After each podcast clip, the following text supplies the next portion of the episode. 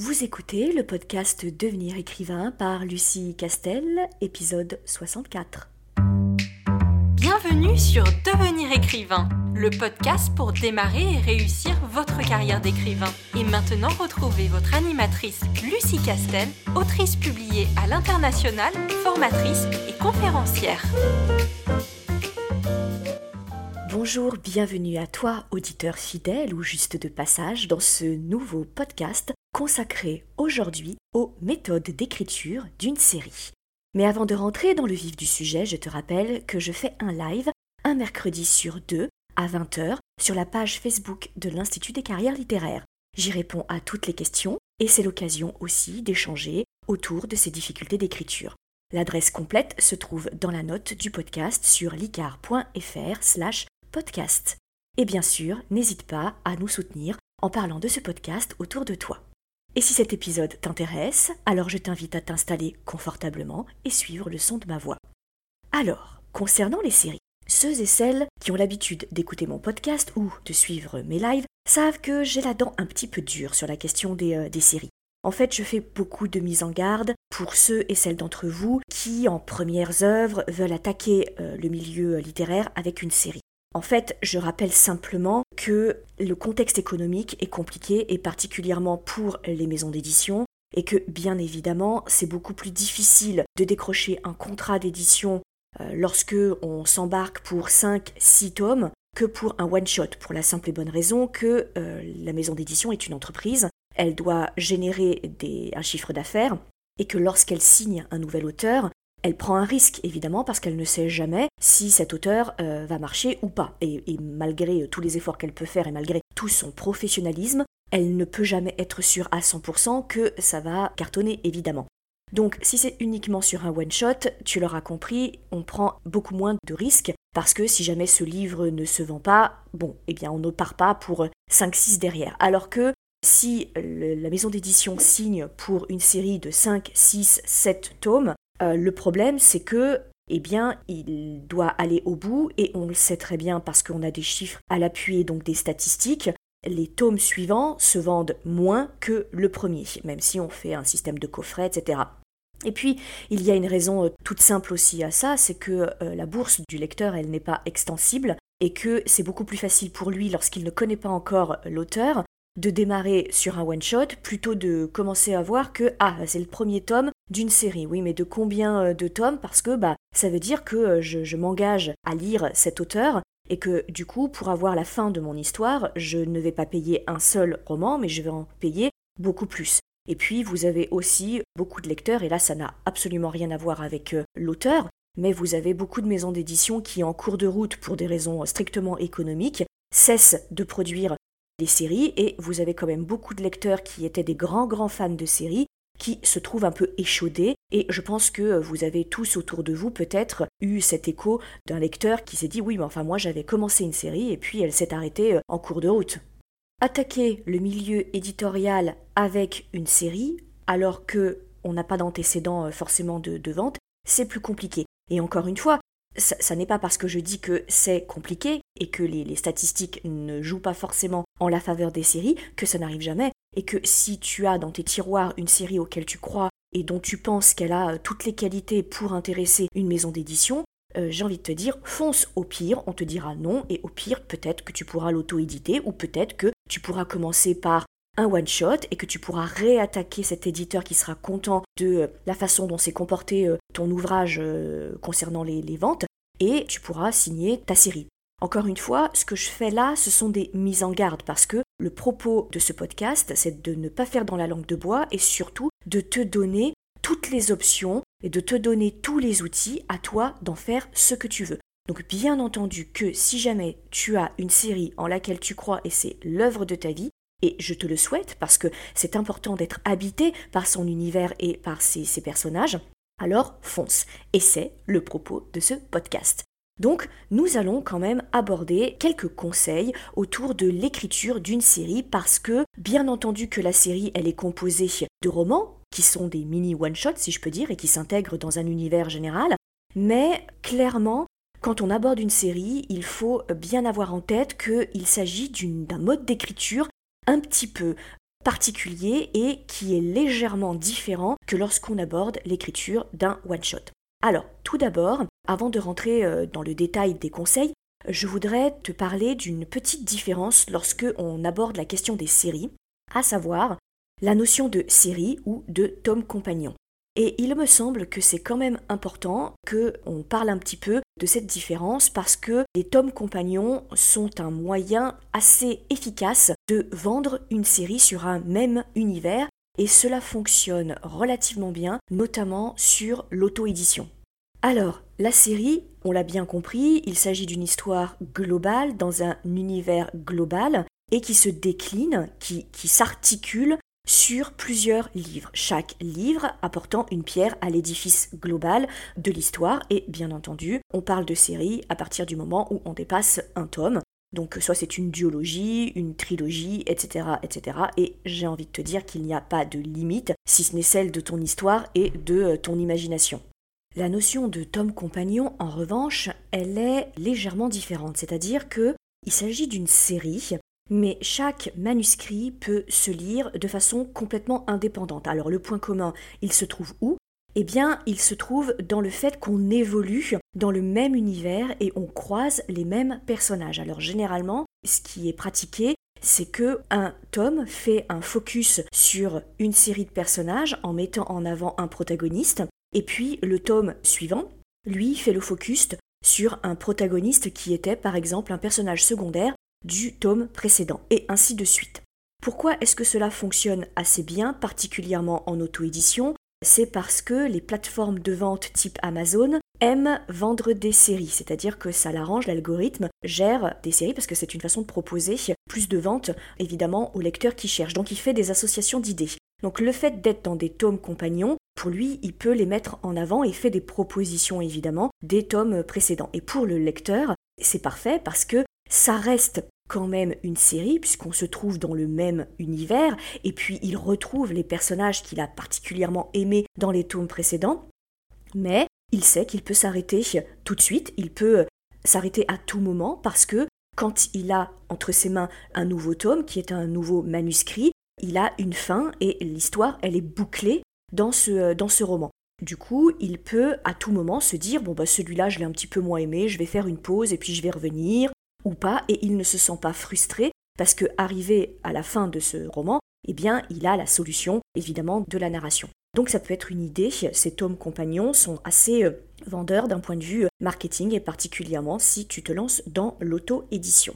Alors maintenant que on a fait cette petite euh, différenciation de terminologie en parlant des séries, voici quelques conseils pour bien aborder l'écriture d'une série qui est une œuvre quand même relativement colossale, même si ça n'est que sur trois ou quatre tomes, et qui demande une rigueur dans la méthode d'écriture encore plus dure, encore plus intraitable que la méthode d'écriture sur uniquement un one-shot. Alors évidemment, si tu suis ces podcasts ainsi que mes lives, tu ne seras pas surpris d'entendre ce premier conseil puisque le premier conseil, c'est évidemment de parler du plan préalable à l'écriture. Mais là où la série est un peu différente du one-shot, c'est que, considérant le, one-shot, tu vas réaliser un seul plan, plus ou moins détaillé, hein, selon euh, tes préférences bien entendu, où tu vas fixer les grands bouleversements, les grandes étapes de ta narration, et puis l'évolution de ton protagoniste du euh, point A hein, au début du roman jusqu'au point B en gérant évidemment les arcs narratifs et puis euh, les moments de tension euh, et les moments d'humour, les moments d'action, etc., etc.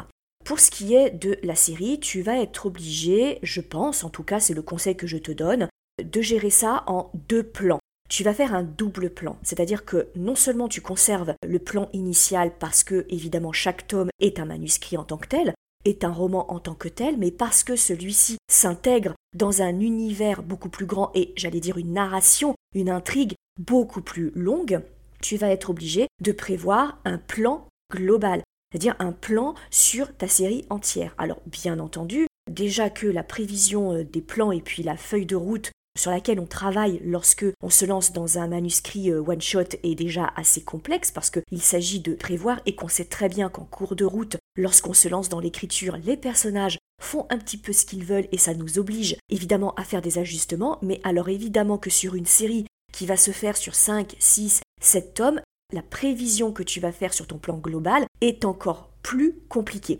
Du coup, je te recommande de ne pas trop te mettre de pression et sur le plan global de ta série, de faire quelque chose de très succinct, de vraiment très souple et de très léger, et juste de prévoir tes grands pivots au sein de chaque euh, tome. Et de vérifier ton contexte au début de ton premier tome, qui est ton contexte de départ, ton environnement, ton statu quo avec ton protagoniste, et puis déjà dès le départ, dans ce plan global, de fixer ton contexte d'arrivée c'est-à-dire le dénouement de ton histoire et puis euh, ce que le protagoniste du dernier tome, si c'est le, même que sur le premier ou si c'est euh, un autre, hein, si c'est sur plusieurs générations par exemple, ou que tu as décidé de faire un héros différent euh, par chaque manuscrit, chaque tome évidemment, et de d'établir ton contexte d'arrivée, donc ton statu quo de dénouement.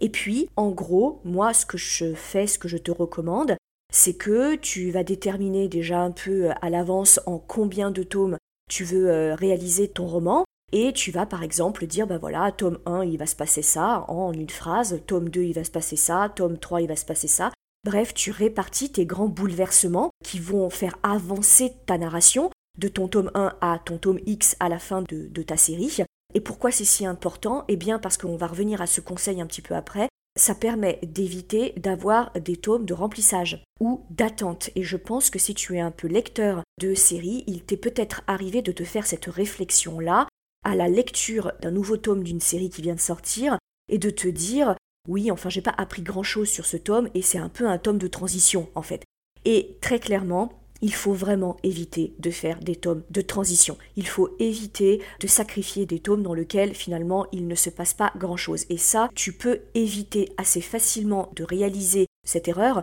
en prévoyant dès le départ, à la louche, encore une fois, c'est en une phrase, hein, sur tel tome, je l'ai fait parce qu'il apporte cette pierre-là à l'édifice global de ma série. Donc aucun tome n'est sacrifié. Tous les tomes servent à quelque chose. Ils servent mon but final, qui est ma grande leçon de vie, qui va se dérouler sur toute une série, ma grande morale de l'histoire, qui va impacter ma galerie de, personnages et qui va bouleverser peut-être éventuellement le monde dans lequel se déroule ma narration.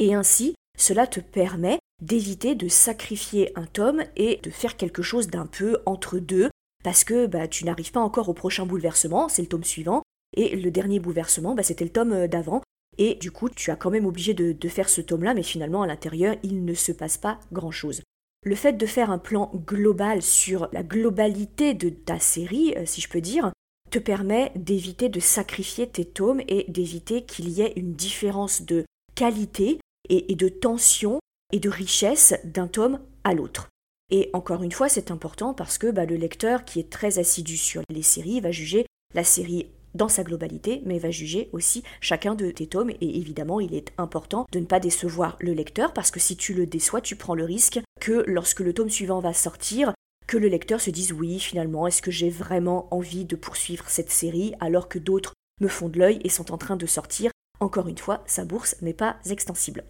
Voilà mon premier conseil, le double plan, à mon avis, qui fonctionne assez euh, bien. Sachant que, encore une fois, quand je te parle de plan, Vois ça comme un simple outil, une feuille de route, une boussole. Donc c'est quelque chose que tu dois rendre souple et n'hésite pas, bien entendu, en cours d'écriture de ton tome ou de tes tomes, évidemment de réajuster et de modifier ce plan de départ. Mais encore une fois, il est beaucoup plus facile de modifier un plan sur lequel tu as déjà travaillé plutôt que de t'arrêter en cours de route et de te dire bon, je vais où maintenant? Qu'est-ce que que je vais faire? Quels sont mes prochains grands enjeux? Et quelle est la leçon que mon protagoniste va apprendre si tu n'as aucun plan? Ça va t'obliger à tout relire, à reprendre des notes et à plancher sur ce plan. Donc autant faire ce travail avant de te lancer dans l'écriture pour que, au moment de l'écriture, tu sois complètement euh, libéré.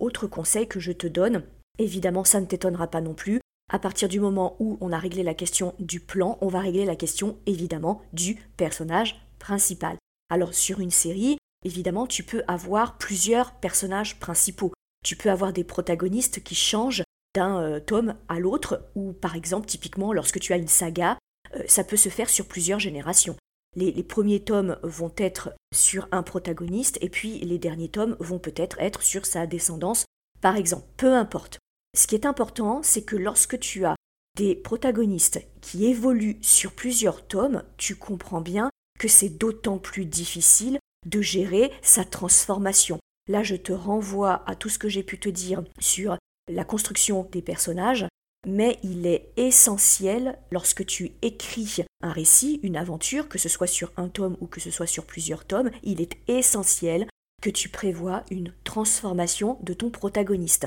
Si ta narration, ton récit, ton aventure n'a aucun impact sur la psychologie, sur l'histoire du personnage, alors elle n'aura aucun impact sur le lecteur. Donc il faut que tu prévois une transformation de ton personnage. On a coutume de dire dans le métier que au cours de la narration, que ce soit sur un tome ou que ce soit sur une série, le protagoniste doit perdre et gagner quelque chose.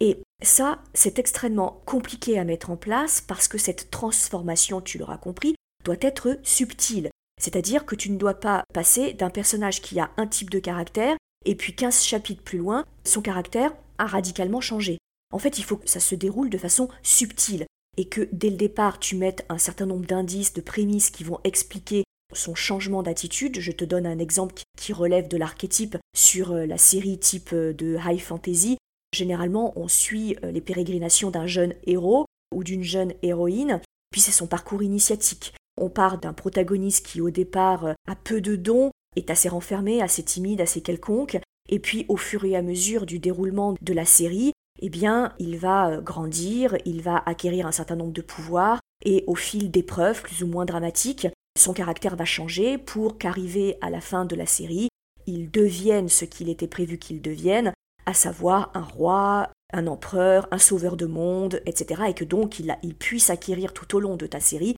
une envergure phénoménale qui puisse dire Waouh, quel chemin parcouru pour ce jeune héros qui est parti finalement euh, de rien. Évidemment, que sur ce personnage d'archétype qu'on retrouve assez euh, souvent sur une série parce que c'est le plus euh, pratique et surtout le plus impressionnant à mettre en, place hein, sur, une, sur une série, cette transformation sur le long cours d'un personnage qui va révéler euh, tout au long de sa vie, tout au long de l'aventure, des qualités exceptionnelles et qui va se transcender, qui va transcender son caractère, il faut que ce soit fait de façon subtile. C'est-à-dire que pendant 5-6 tomes, il ne faut pas qu'il ait strictement le même caractère, et puis sur les deux derniers tomes, il va se révéler en super-héros et euh, sauveur de monde. Donc il faut que ce soit tout ça distillé de façon subtile et équilibrée tout au long de tes tomes. Et même, je vais plus loin, il faut qu'il porte en lui, dès le premier tome, quelques détails qui expliqueront pourquoi ce personnage-là, sur lequel on n'aurait pas forcément parié dans le tome 1, va se révéler être un personnage absolument extraordinaire,